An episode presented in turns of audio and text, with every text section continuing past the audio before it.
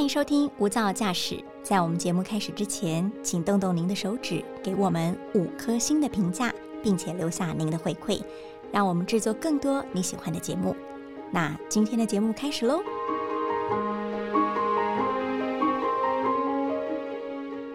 不现时代的眼泪有很多，无名小站是你的时代眼泪吗？算，因为听你它是我深深一叹气 对，它是我国中的回忆，国中的时候非常爱用，啊！为什么会很爱用无名小站？因为那时候大家都在用啊，说哎、你有没有无名？然后你今天发了什么文？今天贴了哪些照片？嗯，对，所以就是可能今天吃了什么好吃的，去了什么好玩的，或是有什么名言佳句想要分享，都会在上头。呃，就像一种心情日记，图文并茂这样呈现。那噔噔噔，这个音效你会想到什么？MSN 这也是。小绿人，对不对？对。我对这个还蛮有印象的耶，嗯。因为以前在大家还没有在那时候还没有 Line 的时候，对。大家比较用都用噔噔噔，对，然后有时候如果上一些，我那时候是大学啦，嗯。如果你在上一些电脑课，然后跟同学这样传来传去，忘记关音效的时候，老师就会打俩勾，因为你就会噔噔噔噔噔噔噔噔噔这样子。那这个感觉有点在透露我们的年龄啊。对那我们还是要往你知道跟时代接轨。嗯，脸书，你什么时候开始用脸书？脸书是因为以前有一个呃，跟就是脸书一个外挂游戏叫开心农场，去偷别人的菜？对，偷别人菜，然后那时候大家都在玩，所以那时候以为它是一个线上游戏，嗯哎、不知道它是一个社群媒体。然后直到有一天呢，就是大家会在讲说，哎、你为什么偷我的菜之类的。然后连我们的那个系主任，然后我就想说，哎、系主任为什么今天偷把我一根茄子，然后隔天又偷把我一根茄子？系主任怎么这么跟得上时代？对，然后后来才发现。哎、那个系主任他有一天就自己发文说：“嗯哎、其实那个茄子不是我偷的，是我妈妈无聊的时候，妈妈这么 fashion，对，打开然后偷，就是打开他的脸书去去偷这样子。嗯，对，那其实是，其实那时候大家都非常流行脸书，就是因为从这个这个游戏开始的。嗯嗯感觉你蛮能尝鲜的欸，尝新，愿意去接受各种不同与时俱进的社群媒体。嗯，可是想当年姐姐我就是有一点抗拒，为什么？我的脸书应该是从职涯开始认识，就是已嗯经当记者以后，嗯，然后那时候我就发现我。周遭怎么有一个女记者，每次看到我就开始瞪我了，就有一种敌意的眼光一直往我这边射过来，嗯但我也不知道我哪里得罪她，然后也不好意思开口问。嗯，半年哦，这种敌意眼光扫射我，就全身在扫的体无完肤，在扫射半年以后，嗯，突然他就对我笑了，然后我想说，到底又怎么回事？我又做了什么翻天动地的举动，让他愿意对我转还？后来我才知道，原来我加入他的脸书的那个好友邀请，因为我一直我有开了一个脸书账号，但是我就是开了，我就觉得我要跟时代接轨，我不要变山顶洞人，但是我都没有去经营它。嗯，然后他可能就丢了一个什么好友要加好友，对那，自然我就没有去看，所以他就敌意就 因此就这样累积下来了。然后后来知道说，哦，原来不可以，脸书也是一个，就是不只是你自己的好友，也是你在职场当中一个很重要的媒介，所以就开始有在玩脸书了啦。嗯，但是现在好像大家又觉得脸书是老人在用的，对不对？脸书很像，很像。呃，社群媒体的第一道面具，哦对，就是跟可能跟长辈、跟老师可以嗯加脸书，或是跟同事。那私下的话，可能就就会大家都会用 Instagram 比较多。就是脸书变得好像是官网了，个人的官网。对 但是有些比较私密的东西，就会放在 IG 上面跟大家分享。对对，好，但是现在脸书或是 IG 也可能要迈向不同的一个新纪元了。没错。那也是我们今天要跟听众朋友来聊的主题。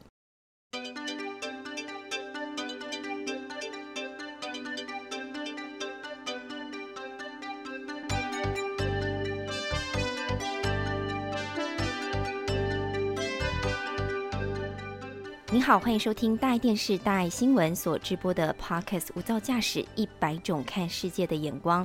今天呢，为大家邀请到的是外电编译周博宪。博宪，Hello，大家。好，今天要跟博宪聊的东西呢，跟脸书的再进阶有关。嗯，今天先用简短的一分钟做这国际新闻的梳理。毕竟现在呃日新月异的科技在变化嘛，也会蹦出很多的新词汇。最近有一个大家讨论过很高的词，叫做元宇宙，听起来好像很玄。对，对，但它其实呢，说白了就是一个数位的虚拟空间。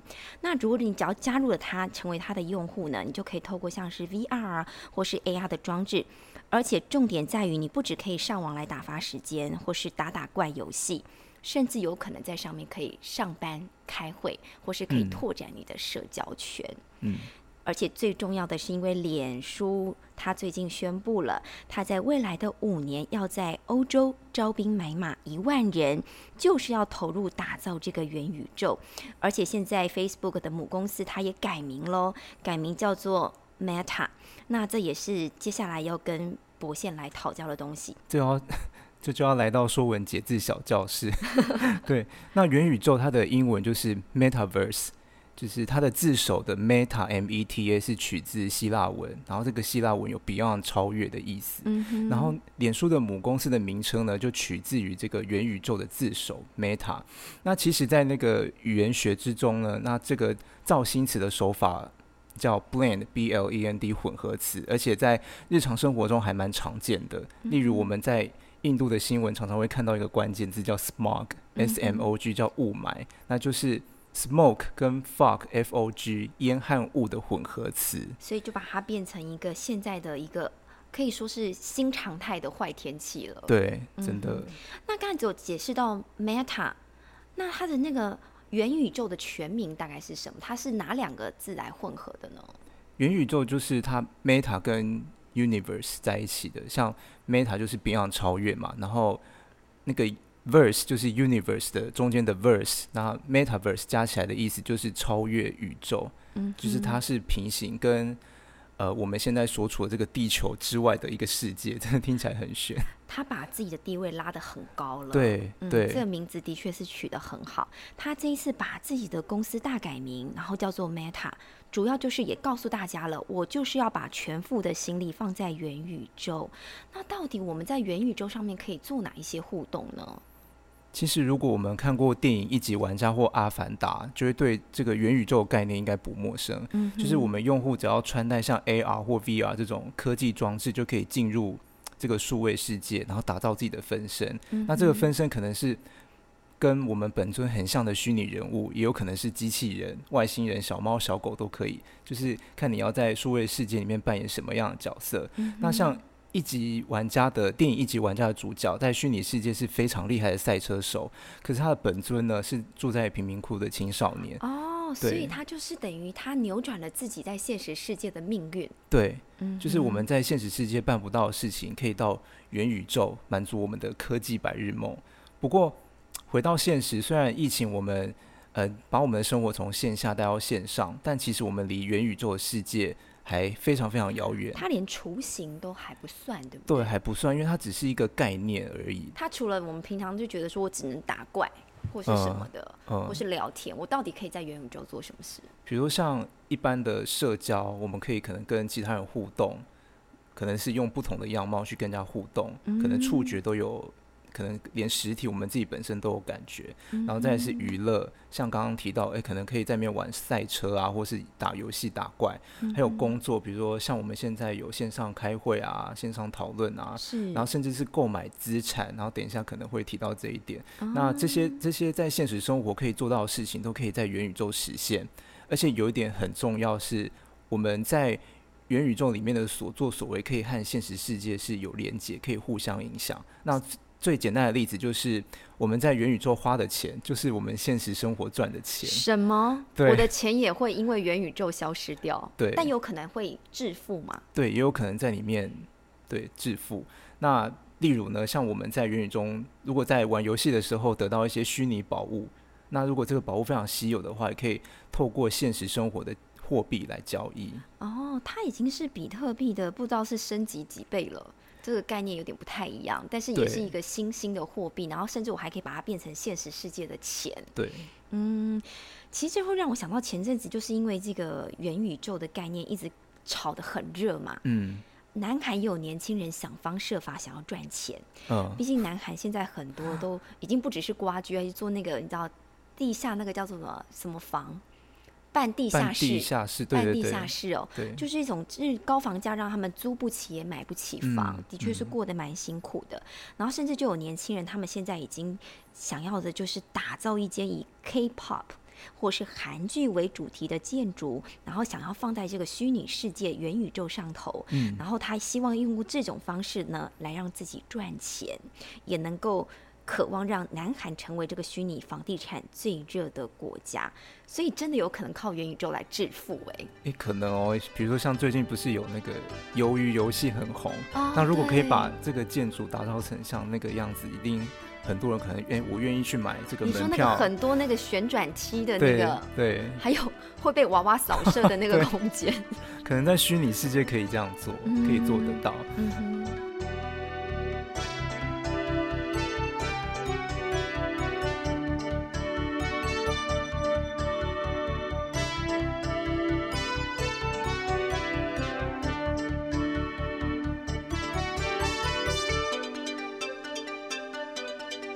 其实，在我们日常生活也有很多元宇宙的概念。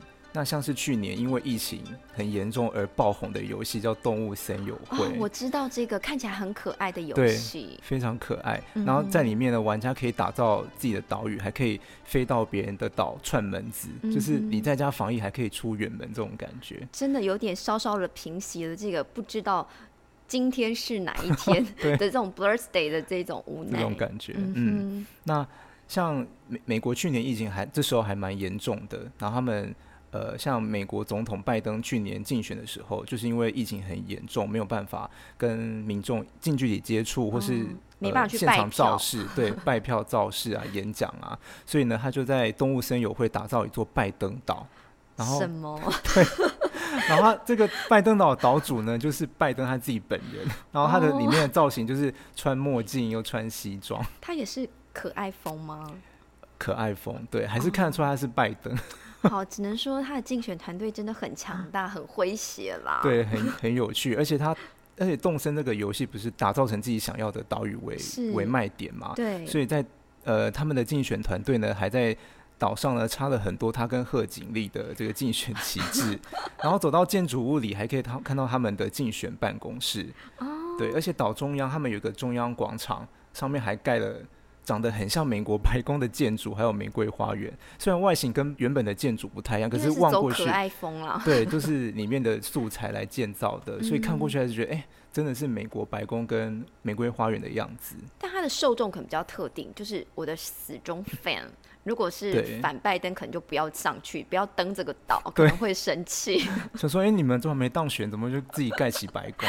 对，可能会怒这样子。对，那还除了这些，还有什么是已经真的已经有类似这种元宇宙的概念吗？哦，还二零一九年的时候，还有一款线上射击游戏叫《要塞英雄》，嗯然后他们就请了一位歌手呢，在线上办虚拟演唱会，结果呢，吸引一千两百万玩玩家在就去参加这个演唱会。同时上线、啊，同时上线，对，而且这个也在现实生活不可能办到的事情。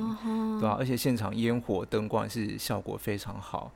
所以这真的是元宇宙的一部分，就说未来我们可以在里面同事很多社交娱乐，对，看电影、办演唱会、聚餐，什么都是有可能的。对，的确，这个元宇宙就是很像它的字一样，Metaverse 可以给大家无限的想象对，超越现实，嗯，而且又可以结合现实。嗯，我甚至可以还可以买一些数位资产，要用现实的钱去买这个数位的资产，但我有可能我也可以打造数位资产来卖。嗯，这些有可能都可以在元宇宙的世界里面呈现。嗯不过，要打造一个元宇宙，应该需要有方方面面的技术吧？对。其实元宇宙的应用非常非常广，不只有刚刚提到 AR、VR 的硬体产业，还有像是人工智慧 AI，然后晶圆代工、社群平台、什么区块链、游戏、金融、电商这些方方面面的东西，都扮演很关键的角色，才可以成就一个元宇宙。嗯，然后，所以未来五到十五年都很需要相关技术的人才。五到十五年拉到十五年了。，对，嗯那像脸书最近不就是在欧洲先抢人嘛，先抢一万人，然后就想说他们可以在呃要发展这个元宇宙，他未来是不是要十亿人？这个商机大饼真的是让人家垂涎三尺。真，的真的。嗯，那这时候应呃，应该应该会有念文组或是 念传播的同学，落寞了，落寞了。对他就会很担心说，哎、以后出路会不会很窄？然后以后都是理科的天下。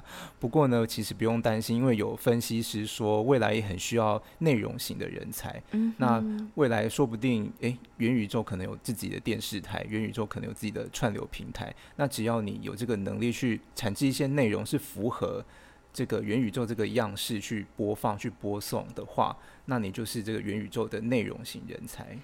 怎么办？博信，你真的给大家很大的希望哎、现在已经准备，就是高三同学们，啊、或是大学准备，可能他可能有想要再深造的话，可以嗯。往这方面来思的考。确，的确，对，因为的确这可以为自己创造更多的可能，不管是人生的价值在提升，或是钱财荷包在提升，都是有可能有无限的想象。对。现在元宇宙的概念股，不知道博信有没有听过？台湾也有发烧 对，而且不止，现在已经有说有二十三档的概念股在台湾好哦。多、哦。对，因为嗯刚才博宪讲到很多嘛，不管是硬体、软体、人工智慧、晶圆代工等等，还有很多的游戏、金融，全部都绑在一块，嗯。所以就已经有这个股市的分析师就已经有分析出有二十三档的股票，嗯。可能都会跟元宇宙绑在一起。但是我就是也是有关心一小下，就发现说，其实他有叫你要踩刹车，因为说，嗯比如说你短线可能因为大家一窝蜂的抢进去，嗯。低档想要买，嗯，短线有可能上涨，但你也有可能买在高点啊，你不知道何时会泡沫化，嗯。毕竟五到十五年呢、很对，还很久。对，还很久，因为很多现在还说它是一个概念，它可能嗯。还在处于天马行空的阶段，你不知道它什么时候要拉掉哪一个部分不要了，嗯，所以大家在兴奋之余也不要贸然进场，还是得多做一点功课。嗯。不过以长期线来看，如果你看相中了，比如说宏达电，哦，它本来就稳稳的，对。相中它了，或许有机会可以进场，但是可能要拖的时间比较长，以年来计算，嗯哼，或许就有可能让你获利啦。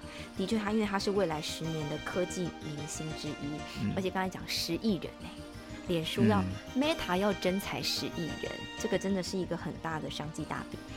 我们就一起来关注这个国际脉动，无限的想象空间啦！大家就一起来继续 follow 这个 Meta 未来的发展。嗯，那也谢谢博宪今天来上我们的节目哦，谢谢那也谢谢听众朋友的聆听，下次见，拜拜，拜拜。